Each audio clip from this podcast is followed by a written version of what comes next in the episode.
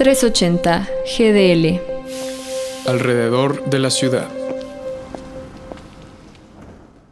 El colectivo de arte Mischief, Travesura en inglés, es conocido por proyectos polémicos y virales como Boomer Email, que es una suscripción gratuita donde cada semana llegan cartas reales de boomers anónimos al correo que proporciones en su página, o Jesus Shoes, donde intervinieron una zapatilla Nike con agua bendita. El pasado 24 de febrero, el colectivo puso en acción su última idea llamada Spot Rampage, que consistió en intervenir a Spot, el perro robot de la marca Boston Dynamics, con una pistola de pintura para después colocarlo en una galería de arte junto a réplicas de piezas, entre ellas las cajas Brillo de Andy Warhol o Rueda de bicicleta de Marcel Duchamp. Esto con el fin de que varios usuarios manejaran el robot de manera remota por dos minutos. Los resultados se reducen a la destrucción de casi todo el espacio. Spot es un robot diseñado para hacer actividades cotidianas como recoger la ropa, por lo que la empresa se molestó con el colectivo al tergiversar la imagen de lo que Spot es. Sin embargo, creo que esta situación solo reitera que las cosas son en función del uso y propósito que les damos. Pudiendo elegir cualquier espacio, hacer el experimento en lo que emula una galería de arte hace que tome un valor discursivo. En varios momentos de la historia, el arte se ha rebelado contra sí mismo. El movimiento Dada de 1916, por ejemplo, atentaba contra la belleza, la lógica y la eternidad. Su mismo nombre carece de sentido. Bajo la misma influencia dadaísta, Marcel Duchamp, quien es considerado el artista más influyente del siglo XX, propuso el ready-made, que consiste en reestructurar objetos de uso cotidiano para convertirlos en piezas artísticas. El más famoso es La Fuente, un urinario barnizado firmado como R.